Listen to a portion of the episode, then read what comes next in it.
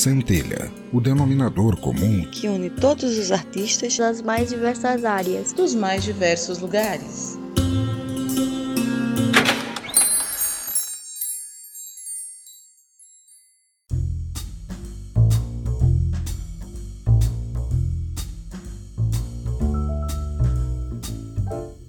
Seja bem-vindo ao meu ateliê. Sou a Condessa Vanora e começa mais um Centelha. No episódio retrasado, contei um caos da minha vida como dançarina e apresentei meia dúzia de dicas para uma passagem pelo camarim sem solavancos. Hoje continuamos com as seis dicas restantes depois dos recadinhos.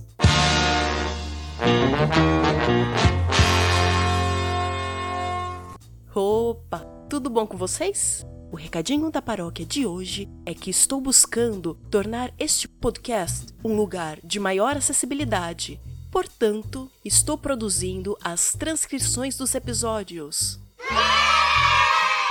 Estou seguindo a ordem cronológica de publicação e esse processo vai levar um pouco de tempo, porque aqui é um exército de uma mulher só e o tempo que consigo ficar em atividade antes de ter fadiga e precisar descansar é bem limitado.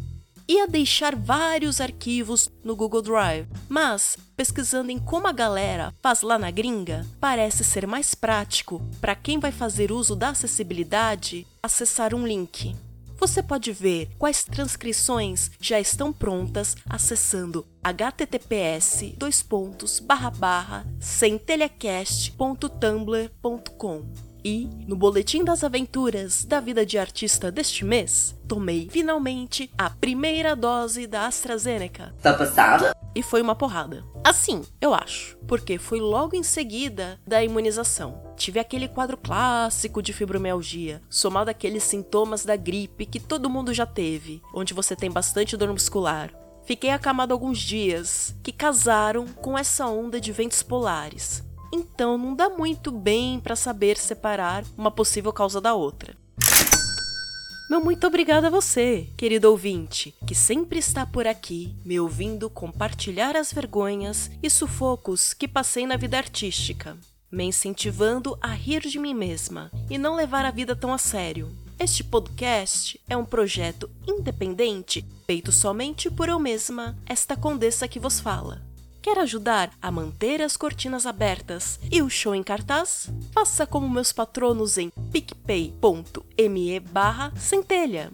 A partir de R$ 2,50 o preço de uma lata de refrigerante por mês. Você já me ajuda e muito a levar esse projeto adiante, lidando com os obstáculos de ser uma artista com doença crônica. Para você que prefere uma contribuição eventual, tem o meu PicPay pessoal, picpay.me barra Arts. Chave Pix, centelhacast.gmail.com e, para quem está fora do Brasil, o ko-fi.com barra Arts. Esses apoios tornam possível a manutenção da infraestrutura do podcast e possibilitar mais conteúdo relevante e de qualidade para você. Existem outras formas de você levar a luz dessa centelha adiante. Compartilhe os episódios com seus amigos, apresente o programa para quem nunca ouviu o podcast e siga nossas redes sociais. Ah, sim, sim, isso, chá. Tome uma xícara de chá. Agradecimentos especiais aos patronos que têm convite para o Chá das 5, Luciano Dias e Zero Humano. Mas hoje abro esta área para agradecer a todos os meus patronos. Graças às contribuições de vocês, pude comprar um teclado novo, que não fosse em árabe e em configuração internacional, como o meu antigo, que jazeu como um herói.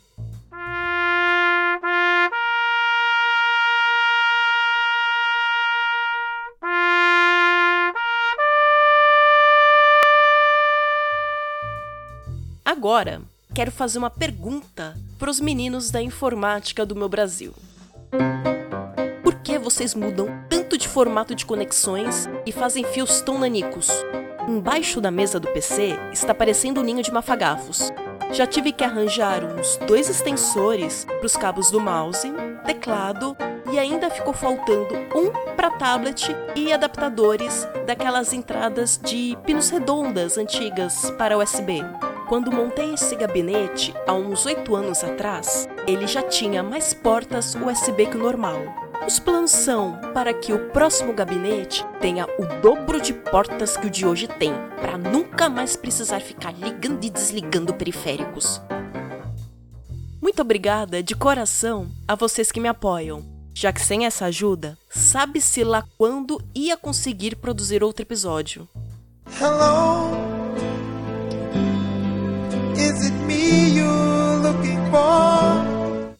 Participei do Trabuco Show, onde conversamos a respeito de ícones internacionais peritos em passar a perna nos outros, no episódio número 21, Os Maiores Trambiqueiros, parte 1. O link estará nas notas do episódio.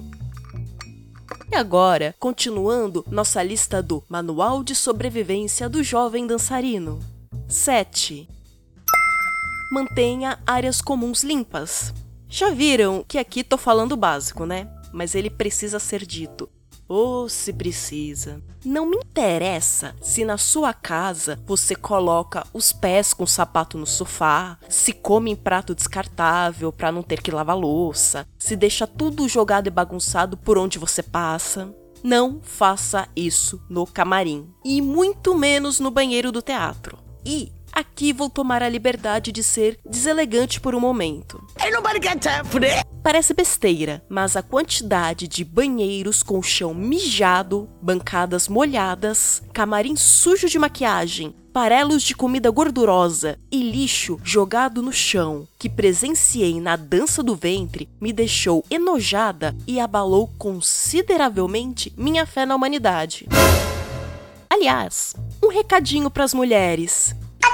Não me interessa se você mija no banheiro de restaurante, da balada ou da sua casa e não dá descarga por pensar que, ah, como não caguei, é desperdício de água dar descarga na privada. O próximo que dê. Não são todas as mulheres que fazem isso, viu? Só não, miga. Ami... Quem não tem esse costume e entra no banheiro em seguida te acha uma porca e vai te julgar sim.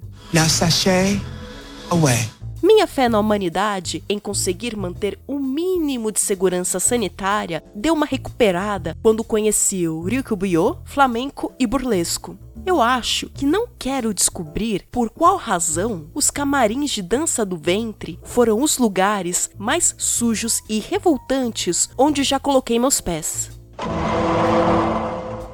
8. Conheça seus processos. Você demora eras para fazer sua maquiagem ou tem uma rotina muito elaborada com seu cabelo? Saia de casa já pronto com o que você sabe que toma tempo ou algo que você prefere fazer sozinho em silêncio. Eu geralmente já chego de cabelo e maquiagem feitas porque gosto de fazer isso em introspecção ou ouvindo músicas específicas para canalizar o tipo de personagem ou atmosfera do show. E no camarim dou apenas pequenos retoques se necessário. No Buiô, me maquio com todo mundo junto, por já fazer parte de toda a ritualística de preparação. Mas já chego com o cabelo alisado para facilitar a construção do penteado. Os animais sofrem, as mulheres sofrem, Jesus sofre, a maconheira falou. Quê? Antes que algum militante saia do Twitter para dizer que isso é opressão, deixa eu contar um segredinho. É segredinho, hein? Existem códigos imagéticos em danças, principalmente nas carregadas de contextos culturais. Tem o cabelo cacheado, e muitos descendentes de asiáticos possuem o cabelo ondulado. Não nasce todo mundo de cabelo liso com escova marroquina por lá, viu? Por uma questão de praticidade técnica, quando o cabelo está liso, os penteados tradicionais são mais fáceis de fazer, de dar acabamento e de ficar igual ao que era feito antigamente. Passei boa parte da época dos shows com a companhia do Satoru Saito ruiva e passava um spray da Gatsby preto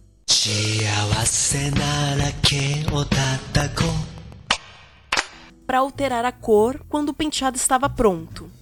Não fazia isso porque eu era o lírio dourado do campo ocidental. As Obá, conhecidas também como vovós da colônia, que tinham cabelos grisalhos ou brancos, também faziam a mesma coisa.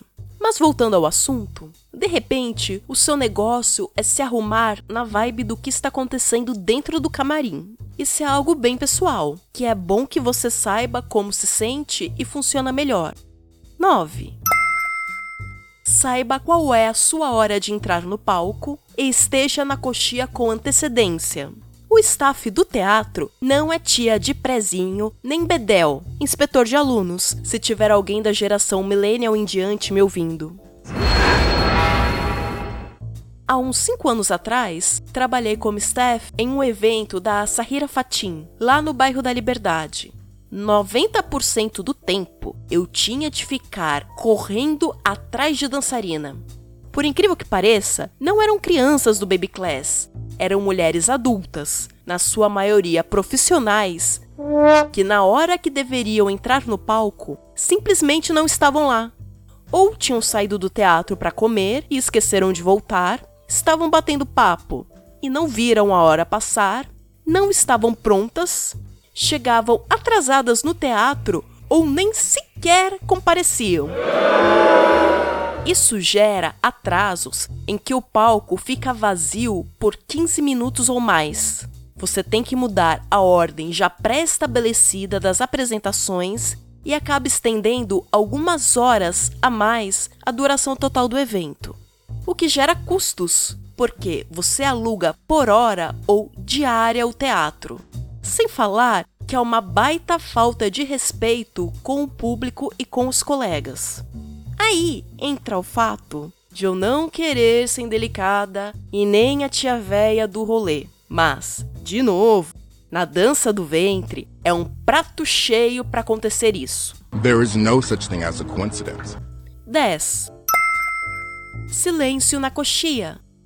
Eu sei que você está com adrenalina até a medula porque faltam minutos para entrar em cena. Mas segura o tchan. Amarra o tchan, segura o tchan, tchan, tchan, tchan, tchan. Porque mesmo sussurros vazam pro palco. Desconcentra quem está se apresentando e muitas vezes o público escuta. Silence! Isso passa uma grande aura de amadorismo, que faz com que as pessoas que estão na plateia se questionarem por que gastaram dinheiro para ver essa mer... apresentação. Se comporte na coxia como gostaria que os outros se comportassem quando você estiver se apresentando. 11. Pegou emprestado? Devolva. Caso você não tenha aprendido isso com seus pais, cuidadores ou na escola, a titia Vanora está aqui para te dizer isso. Não importa se você pegou emprestado um batom, spray de cabelo, sapato, acessório, pente, escova, grampo ou alfinete. Devolva e agradeça. Não é sobre o preço das coisas, é sobre ter uma relação de cordialidade e respeito com o outro. E, junto a isso, sempre fique de olho para saber por onde estão andando as suas coisas. Tem coleguinha que gosta de dar a Elsa nas coisas alheias e fingir que não foi ela, de emprestar para outra pessoa o que acabou de pegar emprestado. Ou às vezes, no meio da muvuca, uma parte do seu figurino acaba indo parar por engano na mala de outra pessoa. 12. Deixe as coisas como você encontrou. Quando você chegou, o camarim estava arrumado, né? Então, por que cargas d'água você vai deixar ele um rendezvous? Você não está garantindo o trabalho dos faxineiros ou qualquer outra bobagem que burguês safado fala. Você está apenas sendo uma pessoa horrível. Confesso que a melhor organização de camarim pós-show que já vi foi na comunidade okinawana. Primeiro, porque, como cultura, são ensinados desde pequenos a deixar arrumado o que usaram e não acham indigno fazer limpeza de áreas comuns que utilizaram. E segundo, porque vai tomar uma carcada monstruosa do professor para nunca mais esquecer. Não estou aqui passando um pano pro pessoal da Ásia. Tem várias coisas problemáticas, inclusive dentro do contexto cultural. Porque afinal, eles são humanos também. E não sei se é novidade para alguém, todo mundo dá umas mancadas, inclusive eu, que estou tentando ser a voz da razão aqui. Mas, nesse quesito de organização social, eles dão um baile em nós brasileiros. O Brasil tá lascado! Ah, importante. Quando for embora, lembra de ao menos dar um tchau geral e cumprimentar as pessoas pelo trabalho feito. É reconhecer o trabalho que todos empregaram no espetáculo. Se alguma apresentação te impressionou positivamente, fale em particular com a pessoa depois. Feedback é sempre bom, viu? Ei, ei, ei, DJ para o som! DJ para o som! Essa parte aqui é dedicada aos professores. Sei que cada estilo tem sua particularidade, mas é importante, mesmo que seus alunos sejam adultos, você ainda tem uma função de orientação e, de certa forma, uma figura paternal, maternal ou de cuidador, se você preferir.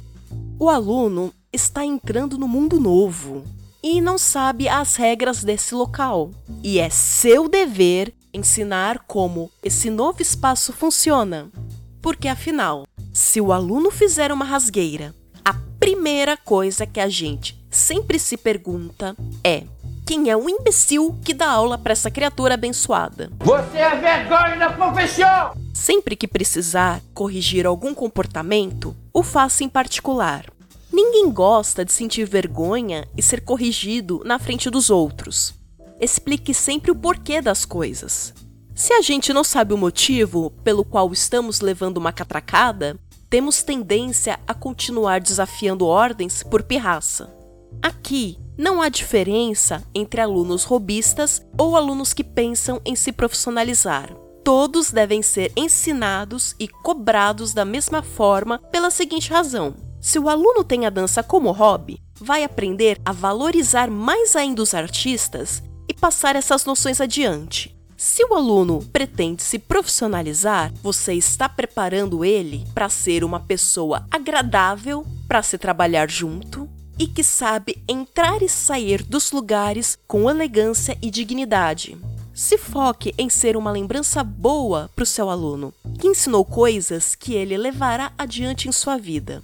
Não é só risadas e oba-oba todo mundo nu que faz um professor inesquecível. Às vezes, é preciso um pouco de severidade. As pessoas precisam ter limites. Isso faz bem e nos deixa seguros por sabermos por onde estamos andando. E assim chegamos ao fim deste pequeno guia de boas práticas. Sabe alguma dica boa que esqueci? Mande nos comentários para a gente aprender junto. Estarei de volta com um novo episódio mês que vem. Você encontra mais episódios do Centelha de graça no Apple Podcasts e Google Podcasts. Compartilhar os episódios nas redes sociais possibilita que mais pessoas conheçam meu trabalho. Me siga no Instagram, arroba centelhacast, e no Twitter, arroba centelha_cast. Sou arroba marastoniarts nas redes sociais mais próximas de você. Centelha é uma criação de Condessa Vanora e faz parte da rede de podcasts do Me Julguem Podcast. Você pode colaborar com a existência e continuidade deste projeto em reais no PicPay arroba centelha, centelhacast arroba gmail.com e, para quem está fora do Brasil, pode me pagar um café no ko-fi.com barra Arts. Eu fico por aqui, sou Condessa Vanora, obrigada por sua audiência, até a próxima!